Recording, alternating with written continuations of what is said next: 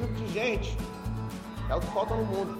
Obrigado, Senhor, obrigado. Tem alguém pistola aí, hein?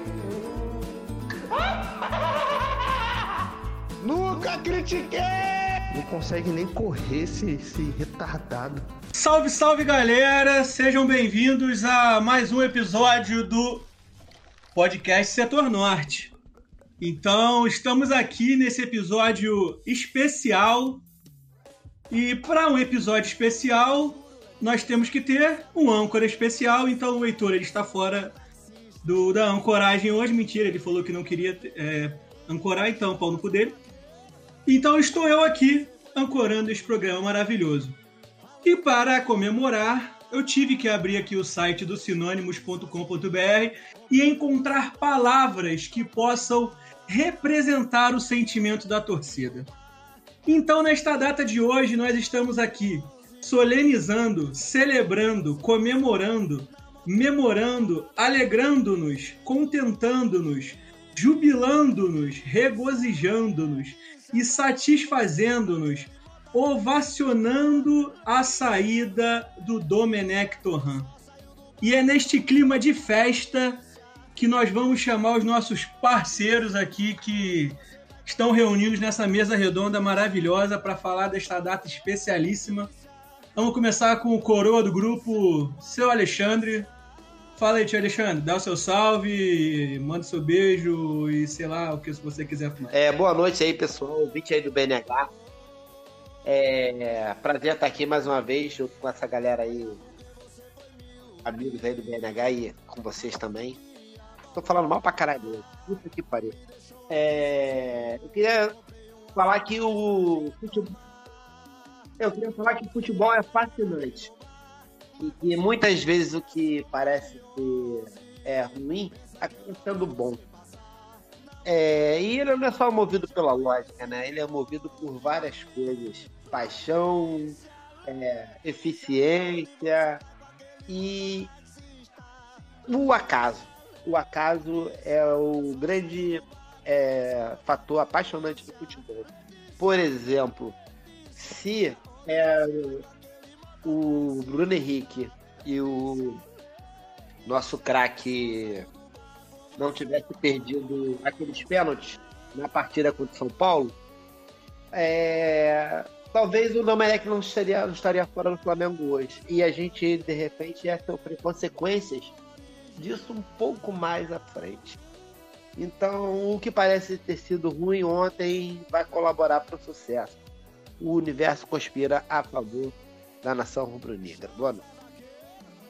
Palavras belas aí do nosso sapientíssimo senhor, fazendo mais uma vez citações referentes ao efeito borboleta, já citado pelo nosso ex-âncora Heitor Paduan. Então agora é sua vez, Genásio. Apresente-se, camarada socialista comunista. Saudações rubro-negras a todos e todas. Diabelo hoje é, soube dessa notícia maravilhosa aí através de, de, uma passageira no meu carro. Comemoramos muito. É, deixar claro aí, meu primeiro comentário aí é que volto a me manifestar em relação a ao que eu falei no podcast passado.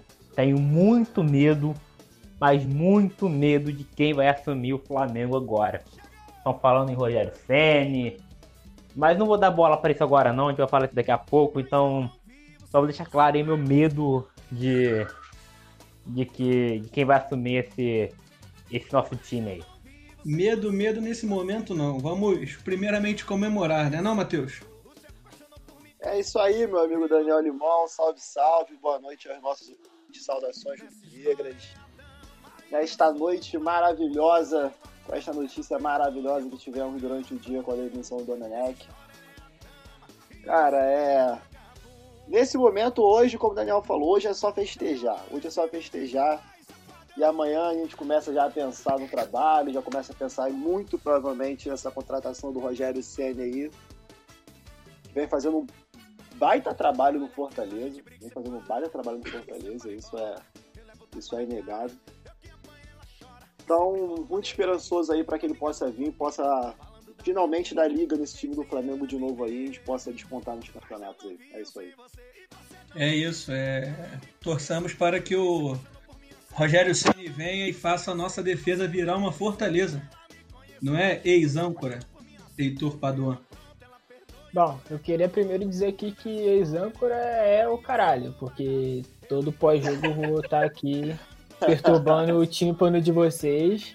É, ex-âncora não, só hoje que eu não queria participar porque é um momento especial. E a gente combinou desde o começo que essa, essa responsabilidade de ancorar seria itinerante, então assim, acostumem-se, não será sempre eu, mas eu, cada, um, cada um guarda o seu âncora favorito no coração aí.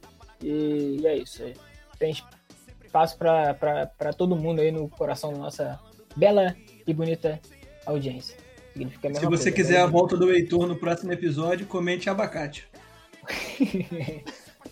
e se você for membro do BNH, tem que comentar jaca, que aí a gente diferencia. É, queria também dizer que o nosso ancião, nosso sábio da montanha, Alexandre, está completamente correto, porque se não fosse o Pedro e o Neneca e a safra do, desses moleques aí que seguraram o rojão pro Domenech, ele já tinha voltado para Catalunha, para para Espanha, seja lá onde ele mora, há muito tempo. Então, assim, é, eu só fiquei muito feliz hoje. Eu já tava na rua, e se eu não tivesse na rua, eu ia botar minha camisa do Flamengo pra sair comemorando pra cacete, mas tava de máscara, então tá bom, já tava representando ali. E eu, eu uma parada assim que eu acho que não tá no nosso roteiro, mas eu até postei no Twitter porque eu não duvido nada que o nosso querido Domenech Torrent vai parar no Corinthians, porque os caras estão sem técnico desesperado também, né? Ia ser muito engraçado o Domenech no, no Corinthians. Porque ele ia virar mais um Thiago Nunes. E, além disso, eu gostaria de dizer tá que. Com... Ah, tu está com o Mancini, pô. Cara, mas o Mancini é. Já temos informações. Ele é. O Mancini é temporário. Ele é um manager. Ele não quer virar técnico. Ah, faz 10 anos já que ele manda essa que ele não quer virar técnico. Mas enfim. É, e se for pro, se o JJ tiver 1% de vontade de voltar, eu vou te buscar, JJ, manda um zap que eu peço Uber de Lisboa pra cá. Valeu. É isso.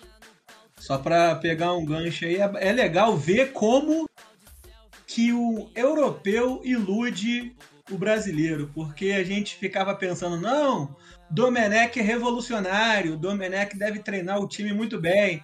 Mas aí a gente vê hoje jornalista falando que ele nem treinar o time treinava, ele aquecia e mandava treinar a finalização e não tinha tática, não tinha porra nenhuma de treino.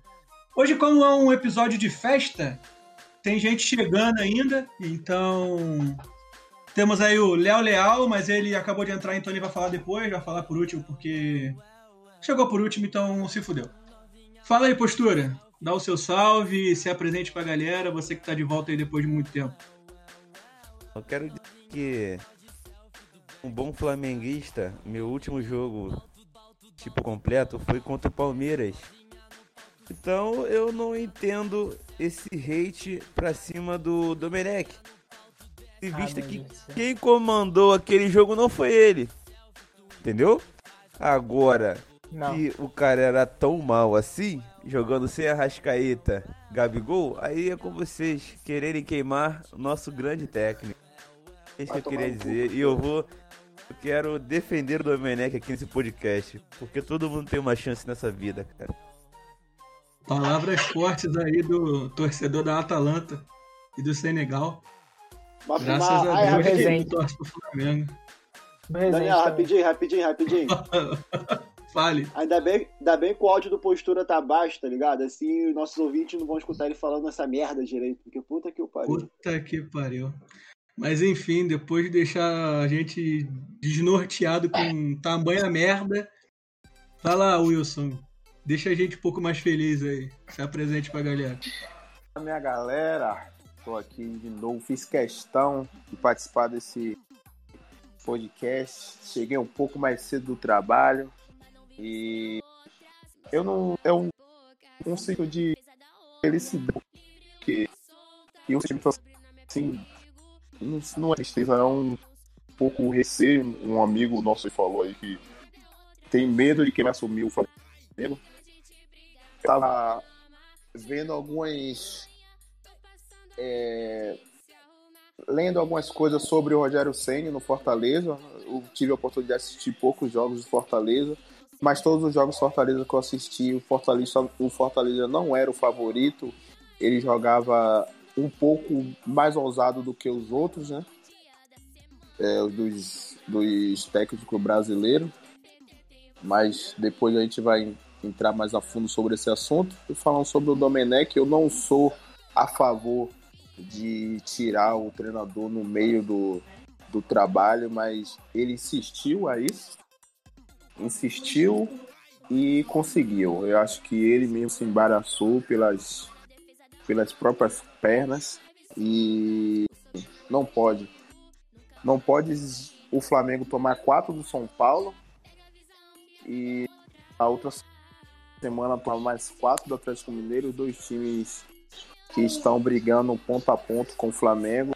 E ele tinha que rever isso aí, tinha que, sei lá, jogar no contra-ataque contra o Atlético Mineiro, recuar, botar 10 zagueiros, mas ele não poderia tomar 4 novamente.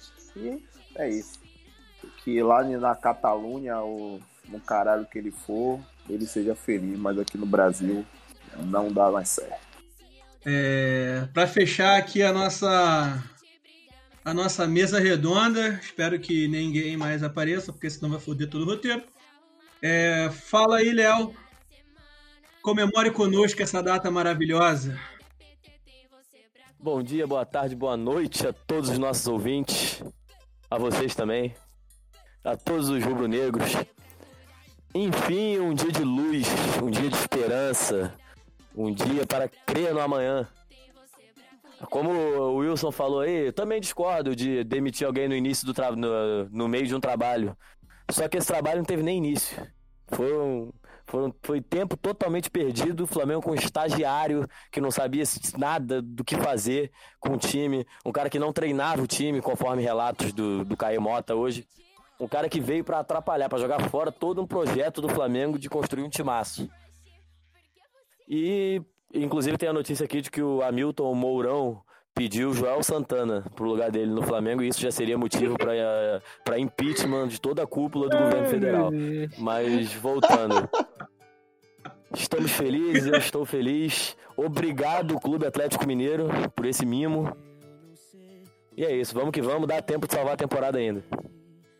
E é engraçado ver como é que o Atlético, como é que funciona a rivalidade Flamengo e Atlético Mineiro, né? Porque até quando eles goleiam a gente, eles nos ajudam. É sensacional. Mas enfim, vamos tocando aqui o nosso programa, vamos tocando aqui esse episódio. É, vamos começar aqui tentando, com bastante dificuldade, encontrar cinco pontos positivos que essa passagem do Domi deixou para o Flamengo. Será que a gente consegue encontrar cinco pontos ou, ou é demais? Eu só lembro de um. Que foi ele falando. Que, que foi ele falando que quanto mais fudido, mais forte. Acho que foi o único ponto positivo, da única colaboração dele. Tem, tem outro ponto positivo. Que foi ele bancar o Gabigol. Pra ele parar de ser mimado. O que não adiantou. Mas foi um ponto positivo da passagem do Domenech no Flamengo, bancar o Gabigol. Obrigado aí. Eu acho que o ponto positivo foi lançar os garotos da base, pô. Porque eu acho que com, com, com outro treinador aí, sei lá, continuidade, continuidade de Jesus, se ele tivesse continuado, né? Não teria lançado. Mas quem lançou o moleque da base é. foi a Covid, não foi? Foi o Covid, já teve um surto de Covid. Eu ia falar isso aí agora, ele só, é, tá, só foi Ele não tinha um time pra escalar. É, mas de qualquer forma. Ele não devia ele saber nem a posição dos moleques, que ele não sabia nem do Pedro Rocha, que já mas era profissional, achou que era volante. De, pro... de, qualquer modo, ele aproveitou os moleques da base. Quem aproveitou foi os moleques que aproveitaram a chance. O moleque, cara. Assim, aproveitou entre aspas. Não, eu acho que ele é um ponto positivo que a galera não, deve, não, não teve Covid. E foi o Thiago Maia, né? Jesus não usava muito o Thiago Maia. O, aí, Wilson, você vê que os caras estão reclamando de um cara que colocou o Thiago Maia pra jogar, né, velho? Você vê, né? É, botou vou reclamar, eu vou reclamar do Daniel de ter colocado postura pra, pra participar. Puta que pariu. que eu insisti. Eu reclamo pela participa... Eu reclamo pela escalação do Thiago Maia no jogo de ontem. O maluco jogou porra nenhuma. Deus me livre. Não, tem um tempo já, tem um tempo já que o Thiago Maia já caiu bastante o nível. Não sei se é a sequência de jogos, tá? Mas desde o jogo contra o Vasco em São Januário que o Thiago Maia tá longe de ser aquele que a gente ficou encantado, empolgado aqui. Ele começou Leal, bem Leal, pra que bom caralho, que você mas tá aqui. Foi. Rapidão, um rapidão. ponto Calma aí, calma aí, né? caralho. Deixa eu perguntar um bagulho. Você fez uma pergunta aqui, cara. Rapidão. Faça Ô, pergunta. É, esse jogo contra o Vasco aí, foi antes ou depois do Palmeiras? Depois. Foi depois. Depois? Ah, então calma aí, eu queria me ratificar aí no, no começo do episódio. O último jogo que eu vi por completo foi contra o Vasco. Obrigado aí pela informação, Léo. Mas ninguém quer saber qual foi o jogo que tu viu, não, mano. É, de fato, acho que essa informação é totalmente irrelevante para o andamento do nosso programa. É. Continue, Wilson, porque te cortaram aí. Um boçal te cortou. Não, um ponto positivo que na galera não, a gente se passou, né? Não, não foi lembrado porque é, é mais pontos negativos do que positivo. É quando ele lança o Thiago Maia. O Jorge Jesus não usava muito o Thiago Maia. Não- Ele tinha aquele, aquele lance de é, Arão e Gesso e fechou o olho para isso. E quando ele lança o Thiago Maia, tanto de primeiro volante, tanto de segundo volante, acho que ele inventa um pouco agora na reta final. Acho que a, a caída do Thiago Maia também é, é, encaixar isso, porque o Thiago Maia começou a subir mais e eu acho que não, não teve mais fôlego de subir para marcar e subir com a bola. E eu acho que ele caiu mesmo de rendimento nos 3 a 4 jogos para cá. Mas quando ele jogou, principalmente quando ele jogou de primeiro volante, é, no lugar do Arão e, e liberou mais o Gerson, e era uma qualidade de bola, a saída de bola era excepcional. Acho que eu ponto o, o Domi aí para não, não sair no zero. Dá pra aumentar um aí, dá pra colocar um ponto que é o. Ele tem encontrado uma posição pro Vitinho, né? Sim, eu ia. Sim, eu- boa, eu ia bem lembrado, bem isso. lembrado. Boa, muito bom. Bem Ele, lembrado. ele é, o- ele é o primeiro o que Vitinho usa o começou a ser Vitinho. prestável. Isso, na faixa É aí. central do meio do, do campo ali, o Vitinho era sempre, o Vitinho sempre jogava pelas pontas e acabava não rendendo tão bem. Ele realmente achou naquele jogo com o Corinthians lá, o Vitinho ali no meio, o Vitinho fez bons jogos por ali, é um ponto positivo também. O Vitinho vou jogou só- bem aonde? E, pô, pra mim agora um ponto muito positivo mesmo. Sim, perfeito. Ele ter saído. Esse pra mim é o maior ponto positivo da passagem do Domenech pelo Flamengo. Exatamente. Isso daí acho que a gente consegue até fechar essa nossa briga por encontrar pontos positivos nessa passagem dele.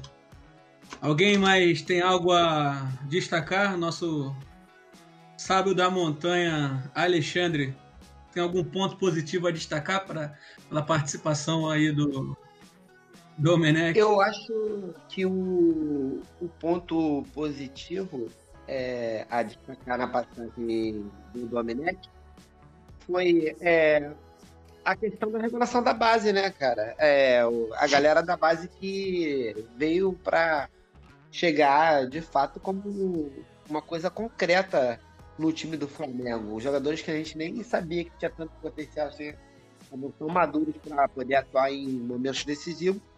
Hoje estão. Eu acho que isso é um, é- é um ganho na passagem do Domenech. E o outro ganho é, é o seguinte: é que a gente não vai ganhar só nome, né? A gente vai ter que ganhar, ganhar alguma coisa esse ano jogando futebol. Não é só porque tem o Felipe Luiz, só porque tem o Bruno Henrique, ou o Gabigol, ou qualquer um. Isso só não basta para ganhar grandes partidas. Isso é ponto positivo? Ter se fudido Eu não com os entendi caras? foi nada, irmão. Eu não entendi nada. Parabéns, O ponto positivo é que a gente tomou um monte de goleada e provou que o time não ganha só por nome. Não, eu acho que as nossas fragilidades foram expostas. E elas podem ser corrigidas. Acho que isso é um ponto Então o positivo. seu ponto positivo é um ponto negativo. É, infelizmente é aprender com o que aconteceu de ruim. A- aprender. a- o meu ponto positivo é ter acontecido o que aconteceu no momento ruim, para a gente daqui para frente conseguir caminhar de forma é, vitoriosa, entendeu? Porque Mas- se mas já não acontecido bastava. mais à frente, se tivesse acontecido mais à frente, seria pior. Não bastava todos os anos da história do Flamengo da gente se fudendo já pra gente já aprender e continuar só ganhando agora, não? Sendo Mas feliz. todos os anos a gente não tinha esse time, não, pô. Todos os anos tinha justificativa. Ah, não tem jogador, não tem jogador, não tem jogador. Esse ano e o ano passado, né? Tem jogador sim. Entendeu? Aí a gente vê que a, a, a receita da vitória não é só ter jogador bom. É, são várias coisas.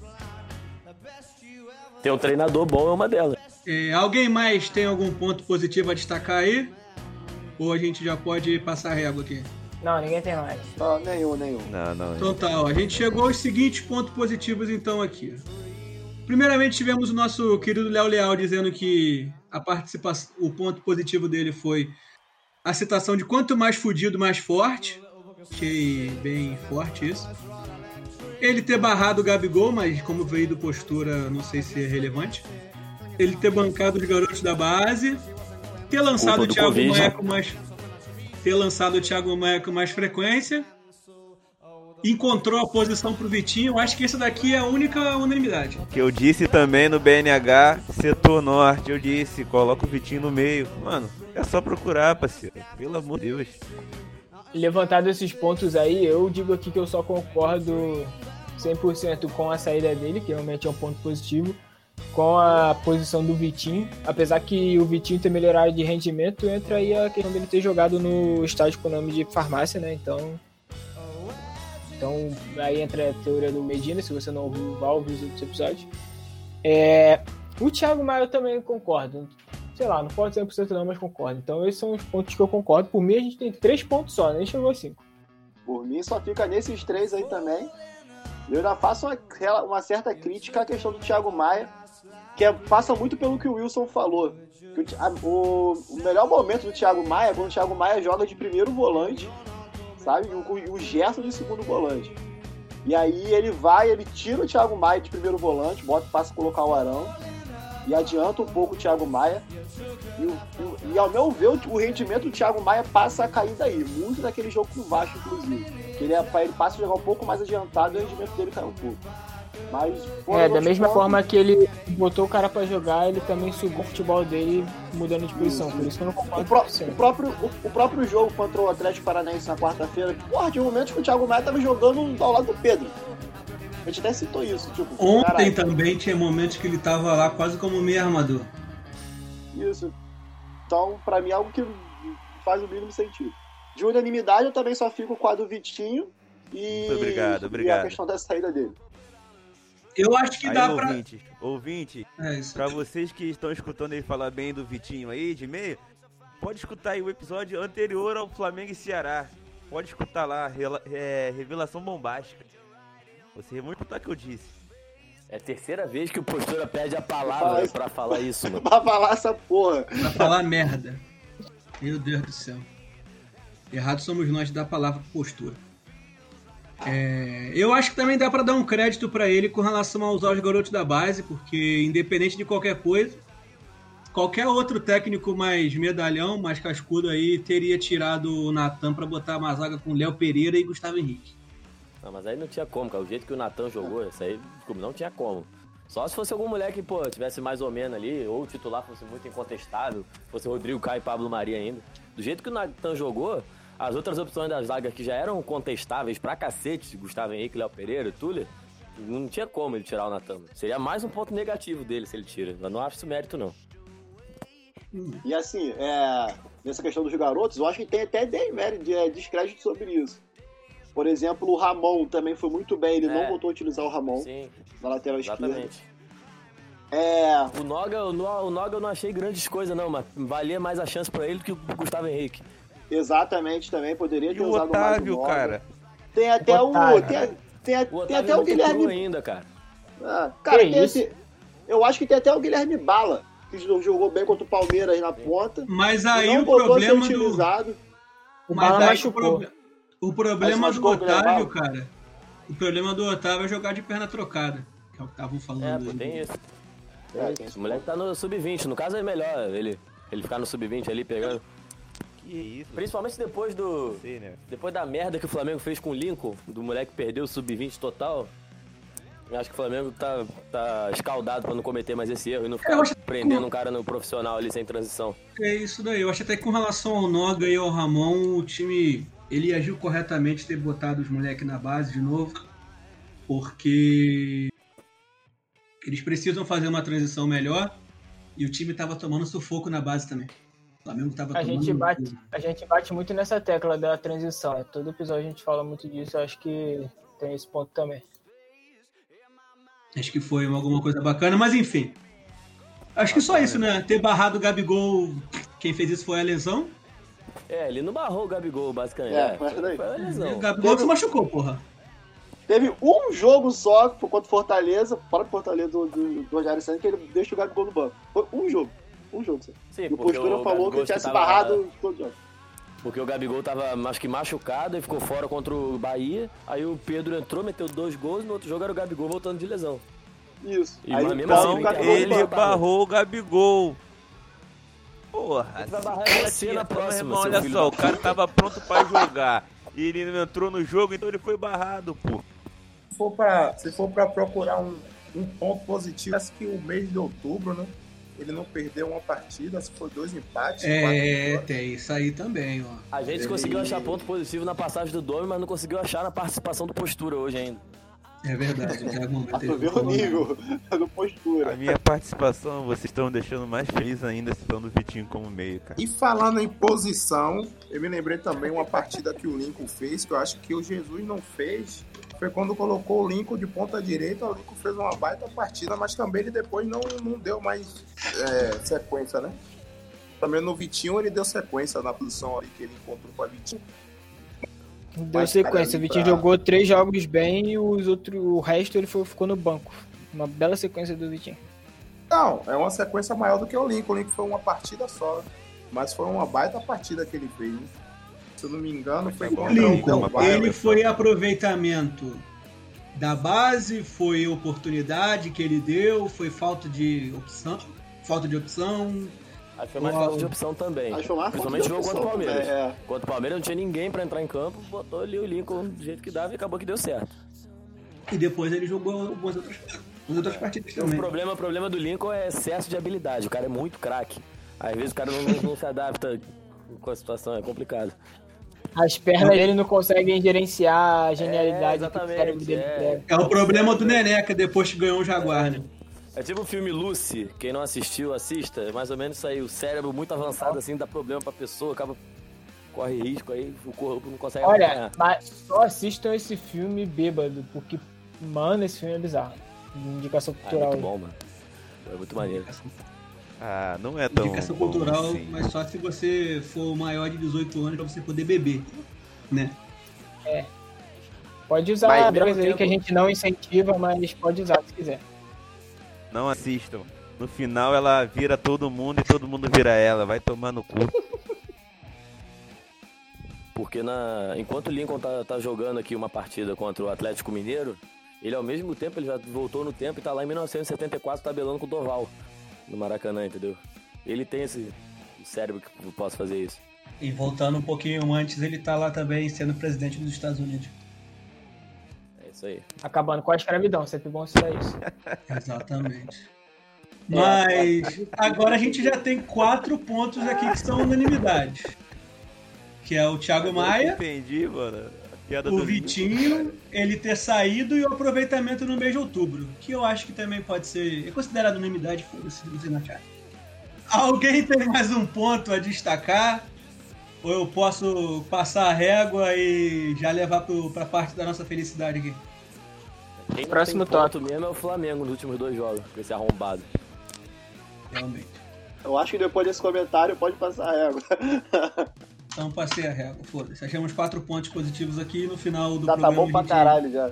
faz um. O Cruzeiro, o. Cruzeiro no início da Série B teve mais ponto negativo do que o Domi teve de ponto positivo. Exatamente. Então agora vamos para a parte da felicidade de todos os flamenguistas que estão nos ouvindo até esse presente momento e se sujeitando a ouvir o postura até agora. Vamos destacar os pontos negativos da passagem desse catalão. Vamos tentar fazer aqui, manter uma ordem, porque eu sei que todo mundo vai querer cornetar ele. Vamos tentar ir de do mais velho para o mais novo. Então vamos lá, tio Alexandre. Tio Alexandre, destaque aí um ponto negativo do, do catalão no Flamengo. Eu acho que um ponto negativo do catalão no Flamengo é. Acho que é a questão de se fazer entender dentro do, é, do clube, né?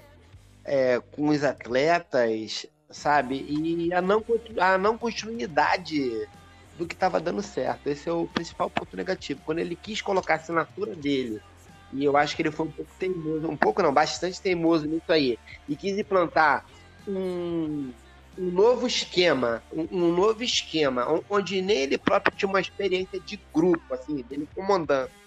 É, de uma hora para outra, em um grupo que já estava acostumado a, a, a, um esquema é, do Jorge Jesus, que foi de grande sucesso, eu acho que isso aí, para mim, foi o principal fator negativo dele, entendeu?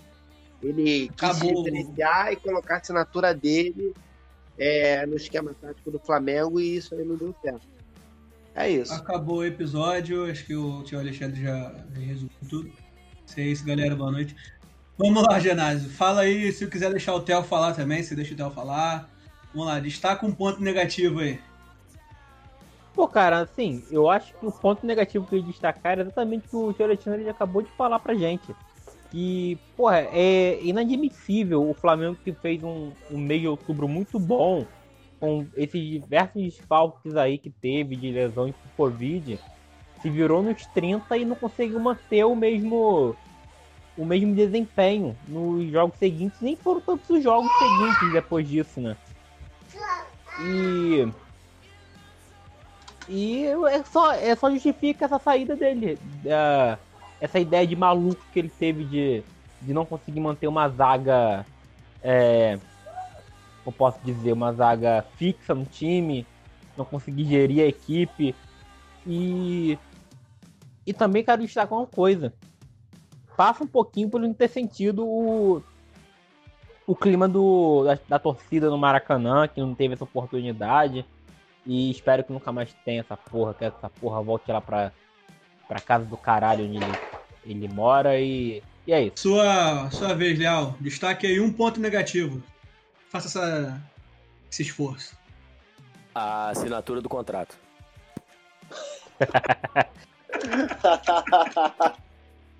Realmente. O projeto do, do Torran começou. Do, do Torrent começou igual o parente dele, a Torre de Pisa. Torto. Quase caiu. Nossa, meu Deus. Isso foi muito ruim, hein? Nossa. Mano, quando foi, tu começou. Quando tu começou a falar, tu não refletiu, não? Não, foi bom, foi bom. Até o Theo tá indo na minha cara. Cara, é só isso, tá bom então, Léo. Sua vez, Matheus, faça esse esforço.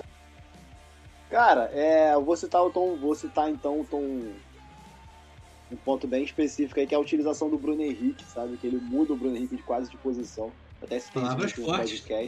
Ter escalado o Bruno eu... Henrique é um ponto negativo. Não, não falei que ter escalado o Bruno Henrique é um ponto negativo. O falei Limão que também sensacionalista nato. É. falei isso no último Já pode trabalhar na Record.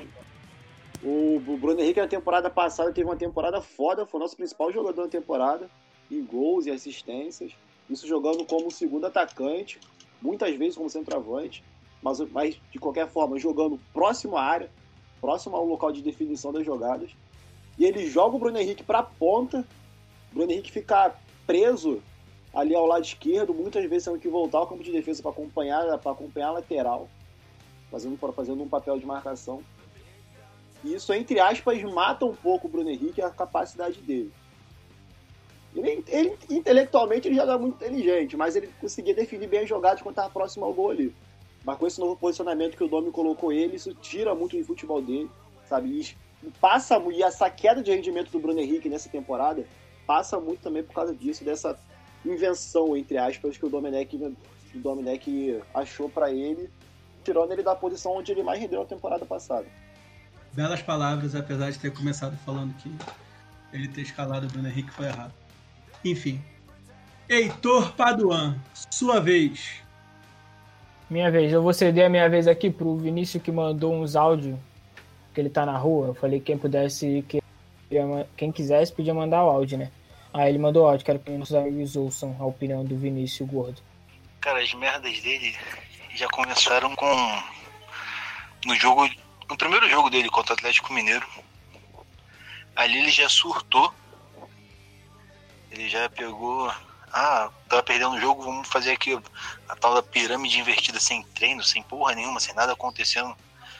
Foi pra fingir que ele tinha treinado o time ali, porque a gente percebeu depois que ele não treinava o time nunca. Dia saíram as notícias aí que ele não treinava, chegava atrasado. Teve notícia também do Pedro Rocha treinando de volante no início, que ele não sabia nem o que o cara fazia. Tipo assim, o cara se mostrou totalmente despreparado e contrário ao que ele falava, né? Que ele falava que ele era estudioso, treinava, fazia não sei o que, estudava os adversários. Em todos os jogos ele mostrou que ele não tinha ninguém. Não treinou ninguém, não fez nada. Esse jogo contra o Atlético acho que foi uma evidência disso. As linhas defensivas todas bizarras, todas desencontradas. Nossa, horroroso. É isso, eu ia destacar exatamente isso que o Vinícius destacou. Belas palavras do nosso mascote incluso. É... Vamos lá, Heitor. Mais algo? Eu, além do que o Léo falou do, da assinatura do contrato, eu acho que assim, o que mais me marcou negativamente nessa passagem dele, acho que sem dúvida foi o, a goleada lá pro Del Valle, porque assim, eu nem lembro qual foi a última vez que eu me senti tão. Sei lá, acho humilhado é a palavra mesmo. Tipo, ter que vir aqui gravar o podcast depois daquele jogo foi uma parada assim que eu nem queria. E tipo. E o que, que aconteceu depois, no próximo no jogo quarto. em casa? O que, que aconteceu no jogo do Maracanã? Ô, ô postura, licença que eu Ah, falo meu só um irmão. minutinho. Porra, eu tô puto com vocês pra caralho nessa porra. Então mete o pé, seu arrombado. Eu nunca me senti tão humilhado, acho que como flamenguista, tipo, assistindo aquele jogo. Aí, quando a gente tomou o quarto gol, falei assim, ah, beleza, vou lá, vou ligar o PC logo pra começar a gravar o podcast, porque é isso, não vai sair disso. Aí, faltando uns dois minutinhos assim pra acabar o jogo, eu fui, liguei a televisão e a gente tomou o quinto. Eu fiquei... É, eu achei que não ia sair daquilo, mas, mas porra, conseguiu piorar. Então, assim, eu acho que esse é o, o ápice da bosta que foi a passagem do Domenech no Flamengo. Isso aí só corrobora o que o Vinícius falou. Que o fato do Domenech não estudar os adversários era extremamente latente, né? Porque, cara, ele fez exatamente o que o Miguel Angel Ramírez queria lá na altitude, que era botar o time com linhas altas. Fez exatamente o que o, Domen... o, que o Sampaoli queria contra o Atlético Mineiro, que era deixar o time com linhas altas e dar contra-ataque pros caras. E fez exatamente o que o time do Inter queria. Então o cara mostrava que não sabia porra nenhuma de quem estava enfrentando. Então vamos lá, postura. Vamos te dar esse prazer de sangrar nossos ouvidos com suas palavras. Tá bom, né? Bom, queria mais uma vez citar aqui que vocês gostaram da ideia do Vitinho jogando no meio. Mas isso é Ah, pra outro pra podcast, né? Cita um ponto Agora, negativo, postura. um não se ponto perde nas merdas. negativo do Domenech foi a defesa. Somente. Ah, somente, obrigado. Somente. isso. Somente. A defesa. Somente e eu vou dizer por quê. Porra, ele não tem jogadores pra escalar, cara. Primeiramente, você Ah, tem mano, que reclamar com quem contratou o Gustavo Henrique. A contratação do Meu Gustavo Deus, Henrique cara. ela já foi errada, cara. Anunciaram o Gustavo Henrique como si. O cara já veio como mal. Quero dizer isso aqui já declarado. E a outra foi o Léo Pereira. Meu irmão, eu lembro até hoje que teve um integrante do BNH, parente de um tal âncora, tá aí agora, e acordou todo mundo, falou, caralho, não vão dormir, não vão dormir, não vão dormir. Não, isso daí é foda mesmo. o quê? Caralho, contratou, porra, contratou o Nesta, né? O Maldini. Buscou da aposentadoria. Aí o cara foi lá e chamou o Léo Pereira, mano. Porra, você tá de sacanagem, cara. Às vezes, a gente tem que se colocar no lugar do treinador que tem pra escalar Gustavo Henrique e Léo Pereira. Meu irmão, porra, você tá de sacanagem comigo. Aí eu fui dar uma olhada aqui no SofaScore, né? Porque, desculpa aí, ouvinte, mas eu não tava prestando muita atenção no Flamengo esses, recentemente. Aí eu fui contar aqui. Dá O pra perceber, dá pra perceber. Não, é assim, sim. Eu não deixei isso claro quando eu me apresentei. Aí teve seis derrotas. Aí eu, pelo, a última vez que eu tinha perdido, tirando essa do São Paulo, foi contra o Vale. Aquela merda lá que foi no Equador. Então a gente tem que ter uma ressalva. Porque depois a gente ganhou de 4 a 0 E ele foi ganhando, foi ganhando, foi ganhando. Aí o que acontece? Ele ganhou contra o Atlético. 1 a 0 Aí ele perdeu pro São Paulo, 4 a 1 Ganhou do Atlético novamente, 3x2. E perdeu para o Atlético Mineiro 4x0. Eu não acho que a emissão dele tenha sido muito acertada. Mas, fazer o que, né? É melhor trocar agora do que não. Mas se for pra colocar o Rogério Senni, foi a maior merda que fizeram na história do Flamengo. Pode deixar anotado aí. Se o Flamengo terminar o, o a temporada com o Rogério Senni, não chega nem perto de ganhar o brasileiro. Libertadores pode desistir. Não passa nem do Racing. Com o Rogério Senni, o Flamengo não passa nem do Racing. Fica anotado aí. É, se é. postura discorda, eu concordo. Enfim. É, bom que tá gravado é porque daqui, quando chega em fevereiro, a gente conversa. Muito bom, postura. Parabéns. É, eu sempre fico surpreso com a capacidade de merda que a sua mente é capaz de produzir. É. Vai, Wilson. Salve a gente deste marasmo de bosta. Fale algo. Vai, Wilson, vai. É, cara, o ponto negativo do, do, do, do um ponto negativo, né? Um dos, é quando ele não. Eu achei que foi a coisa com o primeiro jogo. Foi quando ele não respeita a tática do Jesus. Ah, mas a gente vai ser viúva do Jesus o tempo todo, não. É, a pessoa tem que ser inteligente, né? E não foi verdade, ou eu, eu, eu creio que seja mais a falta de, de inteligência dele mesmo, porque ele não é muito inteligente, é quando ele não respeita isso, ou ele tirou a identidade de um time e, assim, ah, cheguei aqui agora, vai ser do meu jeito, e não, não dá, não deu certo. Ele tinha que respeitar as, as formações, as características do time que era treinado por Juiz, né? Que é 4-4-2, pressionando os times, não deixava é, jogar. E contra o Atlético Goianiense ele já faz isso. Já faz uma maluquice na lateral direita, já colocou o Caio. E depois ele faz um, um jogo profissional com o Gabo, jogando de costa, que foi ridículo. Então a merda começou a ser ali. Então eu acho que o, o principal, um dos principais que foi bonito foi quando ele respeita a formação de Jorge Jesus. Ele deveria chegar aí, ele já formação hoje melhor. Faz com o Pedro poder como ele gosta do, do, do posicional do Gabriel, mas deu certo. Jorge Jesus é aquele cara que abandonou o barco? É, o campeão da Libertadores. Ah, tá. Não, é, eu queria saber se era ele ali, pô perdeu ontem. Acho que é esse, cara. Eu ouvi falar na, na televisão. Então temos, queridos ouvintes, Braga. até o momento, olha, nós temos os seguintes pontos negativos. Não posso dar muita mais pra postura, não, senão fudeu. É, vamos lá. É a falta de compreensão do clube e a não continuidade do projeto. Falta de continuidade do projeto, eu acho que essa daqui é a unanimidade. Teve a assinatura do contrato, que é outra unanimidade também que a, a outra é a utilização do Bruno Henrique fora de posição. A goleada para o Del Valle, que também é indiscutível. Aí temos aqui a participação do Postura falando merda, que ele disse que o ponto negativo foi a defesa, mas por falta de jogadores. Incrível como ele consegue ser capaz disso. Quando a gente achou que ele ia falar uma parada legal, ele falou uma merda. É, exatamente, é sensacional e a falta de respeito pela formação do Jorge Jesus, que bate muito na falta de continuidade do projeto. Eu acho que a gente consegue resumir esses pontos negativos aqui única e exclusivamente na falta de, na falta de continuidade do projeto, que foi exatamente o que todo mundo praticamente falou aqui, né? Que é o fato dele não ter dele ter mudado todos os esquemas, ter chegado e ter tentado revolucionar a porra toda, descobrir a roda sem já tendo um clube, um time formado na mão, sem ter a menor necessidade. E outro ponto também foi a falta de estudo dos adversários, né? Que a gente, que o Vinícius teve a participação especial dele aqui. Mas enfim, algo mais a acrescentar, galera? Vocês têm algum outro ponto negativo ou eu posso passar a régua nesse ponto também?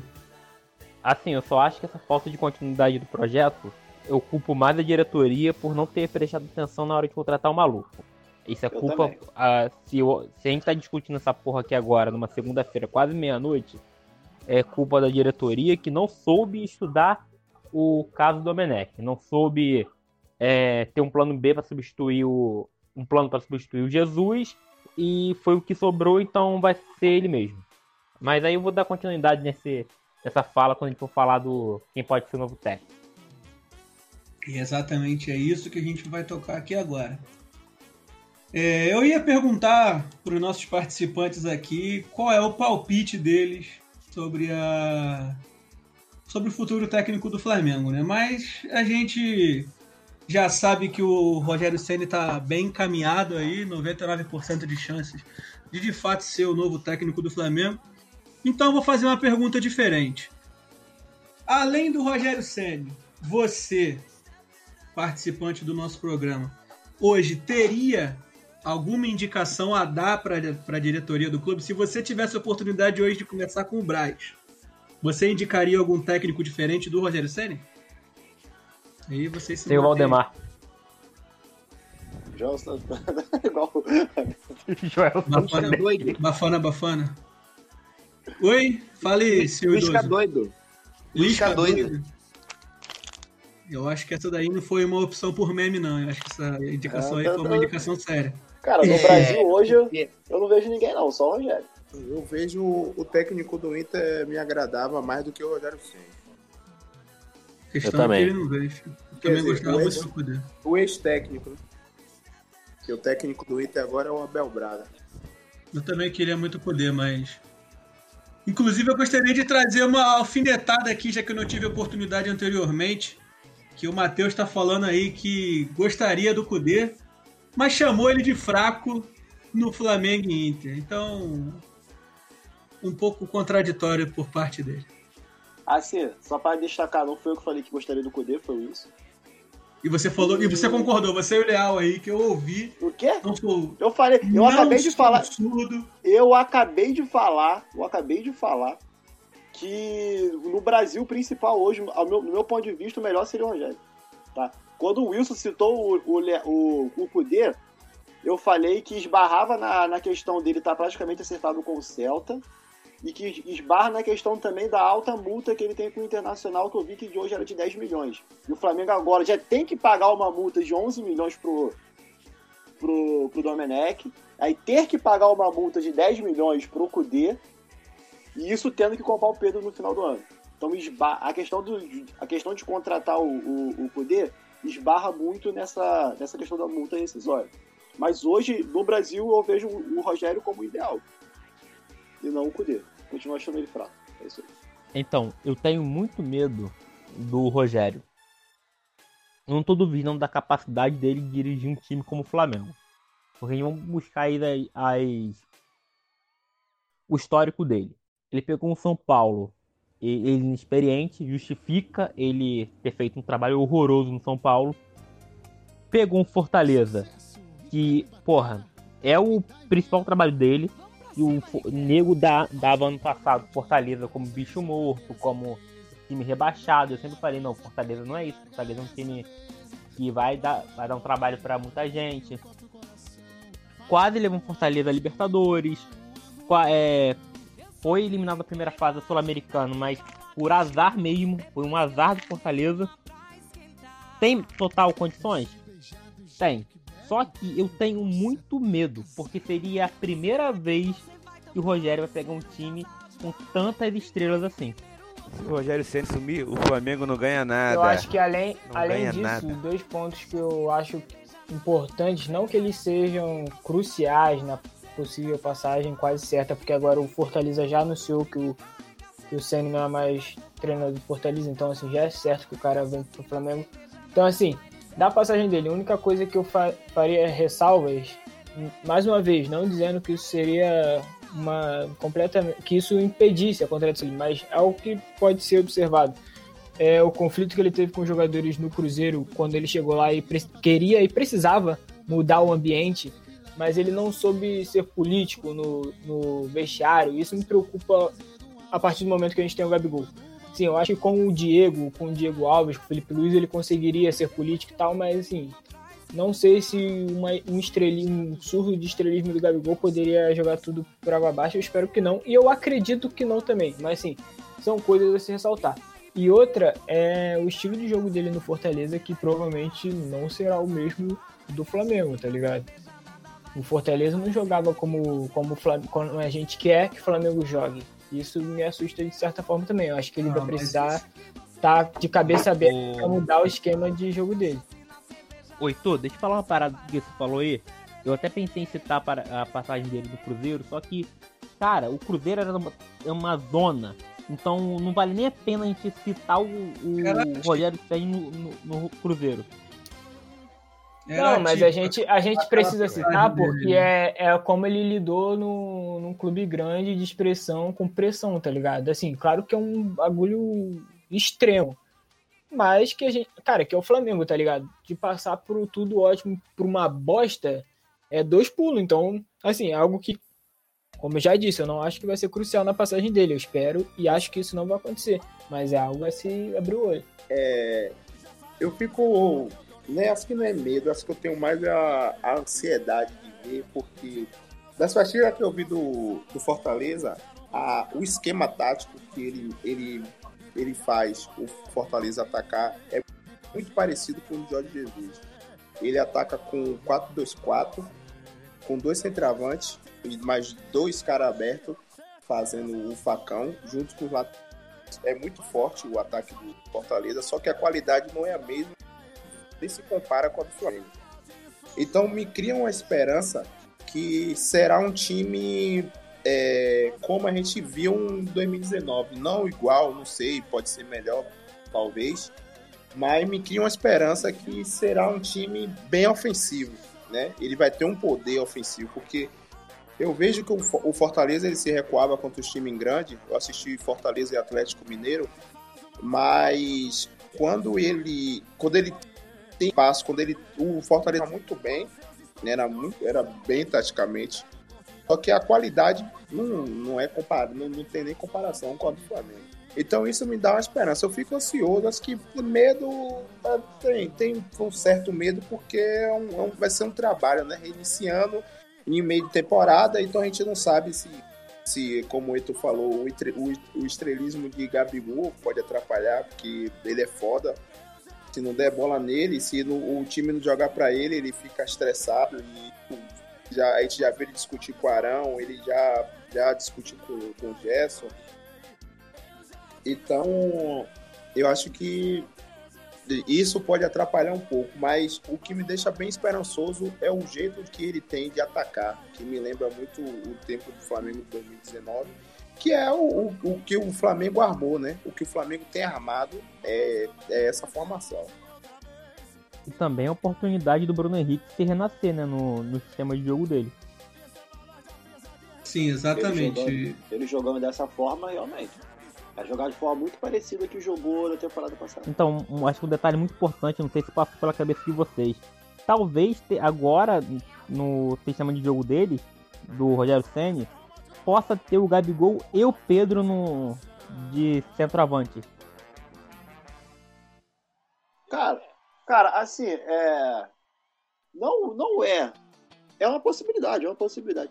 A questão de ter o Gabigol e o Pedro é que, assim, se você faz uma análise, eu até falei isso já, alguns podcasts atrás, de, entre aspas, titulares absolutos que nós temos por causa da temporada passada.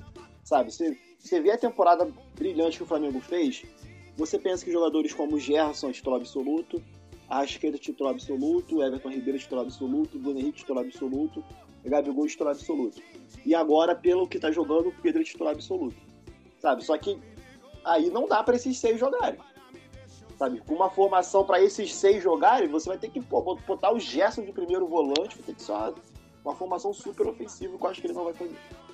Não, então, a questão que não... é, pra você jogar, rapidinho, rapidinho, pra você jogar com o Pedro e com o Gabigol é totalmente possível, mas aí vai ter que sobrar o Bruno Henrique ou vai ter que sobrar o Arrascaeta, ou vai ter que sobrar o Everton Ribeiro.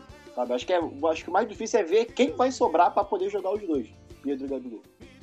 Eu acho que é por esse detalhe que o colega falou agora, parece a voz do Boquinha, viu? Muito parecido.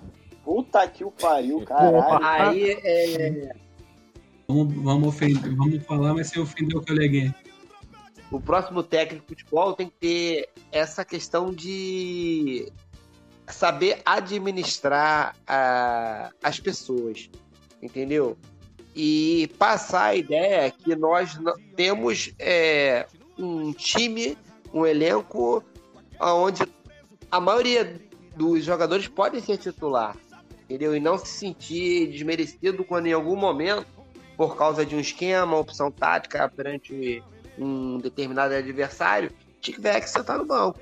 Entendeu? Então, esse sentimento de equipe tem que estar sempre muito bem administrado pelo técnico. Mas eu acho que isso já existe no Flamengo. Eu acho que já existe no Flamengo, entendeu? A gente já viu o Diego Alves no banco. A gente, é, agora na volta o Gabigol, ele estava no banco. Entendeu? Já viu o Gerson no banco. A gente já viu diversos é, caras que a gente acha que são fundamentais no elenco sentados no banco, entendeu? Então, eu acho que isso aí é um ponto que tem que ser muito bem observado pelo próximo técnico. É, eu acho que é um pouco de ingenuidade achar que o Rogério Ceni vai jogar no mesmo esquema que ele joga pelo, no, no Fortaleza, sendo que no Fortaleza ele, ele tem Romarinho, Osvaldo, o Wellington Paulista e Bergson no ataque. Que ele vai ter simplesmente o melhor elenco da América do Sul nas mãos. Então, e ele já, pelo menos quando ele estava no São Paulo, estava prestes a começar o projeto dele lá no São Paulo, enfim, ele dizia que queria ser um técnico ofensivo, um técnico revolucionário, então eu acho que ele vai fazer um, um bom trabalho aqui. Cara, pensando aqui, eu acho que essa diretoria já flertava com o Rogério Senna tinha muito tempo. Porque eles gostam, gostavam muito de emprestar jogador pro, pro Fortaleza. Se bem que eu só lembro do Yuri César, mas tentaram emprestar outros também. Hum, Me falha a memória agora quem foram os nomes. Mas tentaram pelo menos uns dois, três jogadores ir pra lá. A diretoria aceitando porque era o Senna treinando. Então, tipo assim, a diretoria já confiava no trabalho do cara envolvendo base e tal, vitrine, porque o Fortaleza não é muito vitrine. Não é igual o Santos que foi com o Jean Lucas. Fortaleza não é desse, desse jeito. Então a diretoria já emprestava confiando no Rogério Senna. Se eu não me engano, o contrato do Yuri César foi até prorrogado porque o Senna estava fazendo um bom trabalho com o moleque. O moleque não ia ser aproveitado aqui, por exemplo. Então talvez esse flerte com o Senna já venha de muito tempo atrás. Acho que eles não tentaram antes o Senna, na- quando veio o Domi, porque a torcida estava eufórica com o treinador europeu, que conseguiria trazer o treinador europeu de novo. Tava eufórica. Porra, eu fiquei mais empolgado com o Domi do que com o Jesus vindo pro Flamengo. Porque do, do Domi falavam bem a beça, várias paradas que se mostrou tudo o contrário aqui. E do Jesus não tinha muita coisa. E. Tomara que esse flerte aí vire um namoro, noivado, casamento, Senna vire ídolo. A gente faz, vá pro estádio com caricatura do Senna na cara, com camisa do Rogério Senna. Roubemos o ídolo de São Paulo. Bom, dá pra botar aí quase certeza de que o Pedro Rocha não renova o empréstimo, que ano que vem é Yuri César no lugar dele ali no elenco. Graças a Deus. Yuri César jogando muito. Graças a Deus. E outra coisa que eu queria pontuar também, que a gente chegou a falar no, no BNH, é que com o Rogério Senna ali, né, pô, talvez ele consiga fazer o que eu queria que o Zico fizesse há muito tempo no Flamengo, que é chegar lá um dia da semana, sentar com os atacantes e falar assim, "Ô, oi, galerinha, vamos aprender a bater falta hoje. E botar no ângulo, ensinar a galera a bater, porque eu acho que é, pode ser um ponto positivo dele aí também, porque a gente não faz gol de falta há 52 anos e a gente tem caras que batem bem na, Será que ele vai incentivar o Neneca a bater? Provavelmente. Cara, eu acho que ele vai quer- incentivar sim, que o Neneca tá querendo bater. Porque se ele quer, ele vai se identificar, tá ligado? Ele vai poder passar Última ali. rodada, Flamengo e São Paulo no Morumbi, Rogério Senna de técnico, podendo valer o título, falta aos 45 do segundo tempo o Neneca bater. Anti-Zica. Neneca manda na barreira, contra-ataque, gol do Luciano. São Paulo. O Gol do Luciano e o Flamengo né? é campeão porque o São Paulo tinha ganhado por dois gols de diferença. Esse podcast já previu muitas coisas, hein? A gente pode prever isso daí também. Exatamente. então Isso aí, Vamos isso aí, isso duvidar. aí. Um ponto que eu queria levantar aqui para poder finalizar, já ir caminhando para o final do, do episódio, é, são alguns números sobre a carreira do Rogério Ceni. Ele tem 196 jogos, com 284 gols marcados pelos times dele, dá uma média de um gol e meio por jogo, ou três gols a cada dois jogos, e 186 gols sofridos, que dá uma média de um gol sofrido por jogo. Então, vocês acham que isso é um ponto a gente ficar de olho? É algo normal? Não, melhorou bastante. Melhorou bastante. Você tá sofrendo 5, 4 pô, por jogo. Só um tá ótimo, porra. O ataque faz 3, 4. Gente, gente. Vocês sabem quem, vocês sabem quem tem a melhor defesa do campeonato com 14 gols sofridos em 18 jogos? O Fortaleza. É o Fortaleza. Com SP, Paulão, então. Tinga, Roger Carvalho. Caralho. Vocês estão falando merda atrás de merda aí. Todo mundo tomar no cu. Assim, é uma observação que eu queria fazer. É o Daniel falar. trazendo os números mentirosos. tá eu- vendo? o Tô trazendo Daniel tá- números. O Daniel tá falando isso aí. Eu acho que com, com, com a, com essa chegada do Rogério, essa, esse vai ser o primeiro, primeiro ponto que ele vai tentar que ele vai tentar acertar aqui no Flamengo, né? Porque é o que precisa acertar a defesa. Né? O Daniel falou que acha que acha meio meio Eu não disse nada, eu apenas eu- trouxe números. Pera aí, mano, eu perdi a palavra. Não, falou, você é. disse que ele poderia não servir pra resolver a defesa por causa dos números. Você falou isso, a gente ouviu. momento algum eu falei isso. Então, vamos lá, retom retom- retomando aqui. O Daniel citou alguns momentos atrás que talvez fosse um pouco ingenuidade achar que o, que o Rogério fosse jogar da forma que ele joga no Fortaleza aqui no Flamengo, fosse treinar o time dessa forma, né, colocar o mesmo esquema tático. É, mas assim, eu acredito que ele, que ele, nessas primeiras partidas principalmente, até porque, por exemplo, quarta-feira, partida de Copa, né, e pela situação que está, provavelmente ele vai treinar o time já na quarta-feira, já, já vai estar no banco de reserva, ele possa começar com uma escalação um pouco mais, sabe, defensiva. Pra acertar a casinha ali, ele vai. Que é o, o calcanhar de Aquiles do Flamengo hoje é a defesa, que todo mundo sabe. Então ele começa com uma formação um pouco mais defensiva, para parar de sofrer tantos gols assim, recuperar a confiança dos jogadores. E aí, depois de acertar a casinha, depois de fechar a casinha lá, acertou a defesa, já começa a trabalhar o esquema tático pro ataque. Eu acho que ele começa assim, acho que é uma ponta pra gente já, já, já aceitar nesses primeiros jogos. Talvez ele venha com uma formação um pouco mais defensiva. Eu não duvido nada que quarta-feira ele coloque Thiago Maia e Arão, sabe? De volante pra proteger a, a zaga. Thiago Maia Eu acho que, o- eu acho que o é Gerson o que tem que banca. ser, pelo- até pelo Gerson desfalques, é o que banca tem que ser pra quarta. É, falam que é isso. Não, vai ter que entrar Eu acho que é tudo que a gente precisa, cara, porque assim, é o que eu falei, o nosso ataque vai resolver jogo. Eles só não Vai vão conseguir, sei lá, meter cinco gols porque a gente tomou quatro, tá ligado? Então, assim, a gente tem uns caras bons no ataque. Então, foca na defesa, pelo amor de Deus. Pode vir, só treinar a defesa, dar home office pro Pedro. Pô, A gente já viu contra o, contra o Del Valle no Maracanã, cara. Jogar de forma reativa dá certo. Isso que me dá mais raiva ainda do Domi. Que ele fez isso, deu certo e não fez mais contra São Paulo, não fez contra o Atlético. Porra, Tu Cara, vai é um fecha imbecil. a casinha, que lá na frente os caras vão resolver, cara. Pô, o Flamengo jogar, o Flamengo vai jogar cheio de desfalques contra o São Paulo na quarta-feira, mas ainda assim vai ter Bruno Henrique, Gabigol, Everton Ribeiro, sabe? Não, Everton Ribeiro não. Vitinho, perdão. Vai ter, pô, Lincoln. Matheusinho que vem jogando. Vai ter o Matheus. Acho que o Lincoln nem começa a titular, cara. Não sei. Eu acho que o É Mateuzinho mesmo. machucou. Porra, Matheusinho machucou? O Arrascaeta ainda Caio tá Mota postou no Twitter mais cedo aí. Se Matheusinho Não, mas aí mesmo então assim, mesmo o Matheusinho disponível. o Matheusinho. pra mim já, já é um caso também de botar o René improvisado ali pra fechar a O casinha, marcar legal. tá. O É, Arrascaeta marca tá bem o Renê, fecha. Ajuda É, setor improvisado. ali. Então, Ramon é e o que, uma, é o que a assim. gente tá falando aqui, cara. Fe- Fecha a casinha lá atrás, começa com uma formação um pouco mais defensiva, ajeita a defesa, no ataque os caras vão resolver. Os caras têm qualidade pra pelo menos fazer um, dois gols por jogo.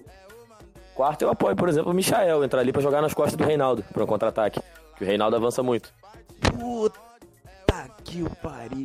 Mais ninguém, filho. Caralho. É Michael, Vitinho Pedro Rocha. O cara mais rápido ali é o Michael, pô. Postura. Esquecido que, eu tinha esquecido que esse cara tava no Flamengo, cara. É. Domenech foi embora e não levou ele junto. É, tu perdeu o cabelinho de Caralho. cachorro dele, meu filho. Ah, Porra, ele meteu no cabelinho de cachorro. Ficou o crime. Mas vamos caminhar pro final aqui, gente, antes que o nosso editor-chefe invada a casa de todo mundo. Qual é a postura? invada a casa de cada um e desconecto o microfone. Só gostaria de terminar esse episódio, a minha participação aqui com um desabafo pessoal. Para mim, é a realização de um sonho ver o Ceni no Flamengo, seja como técnico, como jogador, como caralho que for. E ele é meu ídolo de infância. Eu, na escola, gostava de ser o goleiro e eu falava que era o Rogério Senna. Que eu cresci vendo ele jogar, bater falta, meter gol pra caralho, agarrar pra caralho no gol de São Paulo e, enfim. Então, tô muito feliz com o acerto dele. Espero que dê muito certo. Espero que dê muito certo. Porque se der certo, cara, vai ser a realização de um sonho maior ainda. Poder chamar blá, ele de. blá, blá, blá, blá.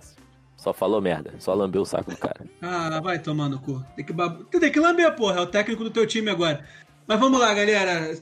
Vou mandar salve. Vai ter salve, não. Vai ter salve, não. Foda-se. Salve teve ontem já. Caralho. Salve o Vocês Flamengo. É, vai ter salve, não. Vai lá. Errado, errado. Esse aí é do Corinthians. Vamos lá, tio Alexandre. Manda tchau aí. E manda um beijo pra, pra alguém. Eu queria mandar tchau pra, é, pro azar, entendeu? Que o azar e nem o Uruca, nem a Macumba Ele saiu do- saiu do Real Madrid? flamenguista é, volte a frequentar os ares da Gávea, os ares é, do time do Flamengo. Tchau, tchau. Daqui pra frente é só vitória. Entendeu? Tchau. E salve aí pra Caralho, toda a o nação Hazard, rubro-negra. Hazard saiu do Real Madrid pra ir pro Vitória. Temos aqui em primeira mão a notícia. Vai pro Vai jogar lá na terra do Wilson. Caralho, parecia música da Damares, só vitória. É, Vamos lá, Genásio, dá o seu tchau aí, seu beijo, sei lá o que você quer falar. É, vou deixar o meu, meu grande abraço aí pro Rogério Senni mesmo, né? Que vai assumir esse nosso time. E esperar que não seja um, um- um mandato tampão, né? Que, que ele conte, faça um projeto bom aí.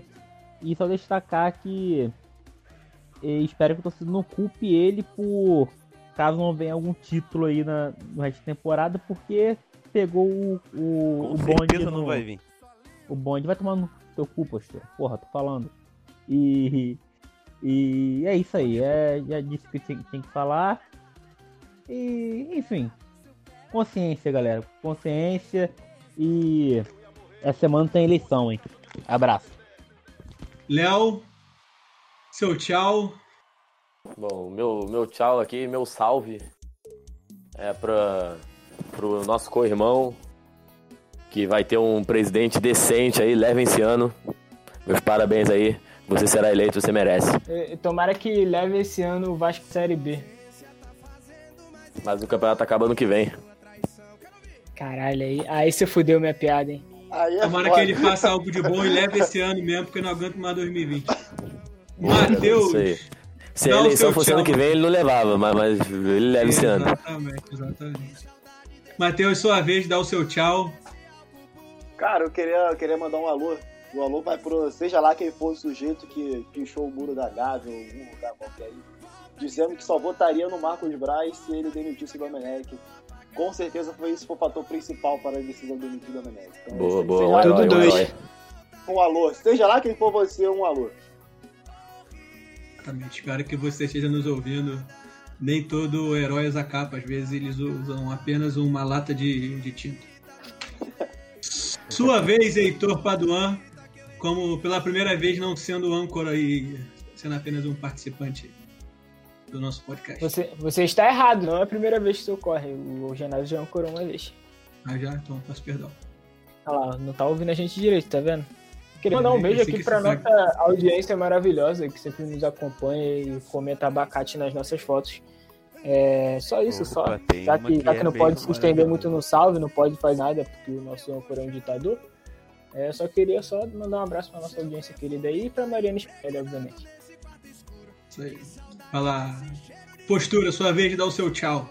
Se despedir apenas. Meu tchau pode ir pro Rogério Senni. Que eu tá, vou deixar aqui que eu não vou assistir um jogo do Flamengo que o Rogério Senni esteja à beira do campo. Fica anotado aí, eu voltaria a escutar pela rádio, assim como no Campeonato Carioca. Me recuso a assistir um jogo que esse cara na beira do campo do Flamengo. Quero... Ah, posso fazer uma observação aqui? Sim. É uma- Não, não vou escutar mais podcast, então, com a participação do Postura, me recuso. Boa. Também. Isso aí. Puta Não é, não é muito difícil, Não não, porque ele nunca participa mesmo. Pô, é, então, mas, porra, o bom é isso, porque puta que o pariu. Tá foda. Wilson, sua vez, Wilson. Você que nos agracia com a sua participação do Nordeste. O meu salve, o meu tchau vai. Eu vou dar um salve e um tchau. O meu tchau é pra Domenech, vai pra cada desgraça. Domenech vai pra sua Catalunha lá, viver lá no Barcelona lá. Tem que levar ele pro Pelourinho. Não, aqui ele vai ser tocado de fogo. E meu. O meu salve é pro novo treinador do Flamengo, desejar muita sorte. Já que a gente ganhou, tinha que ganhar. Quem te ganha, que ganhar é 2021. Boa sorte, Sene. E saudamente. Perfeito. Gostaria de deixar aqui o meu tchau para todos vocês que estão ouvindo, porque agora o programa vai acabar. Então é tchau e tchau. Tchau. e... Tchau, Tchau, Domenech! Tchau, Domenech. Pau no seu cu. Tchau, Rogério Ceni. Volta para a Espanha agora, Domenech. Por favor, por favor, Domenech. Volta para a Espanha agora, Domenech. Domenech. Volta para a Espanha agora, Domenech. Favor, por favor, Domenech. Volta agora para a Espanha, Domenech.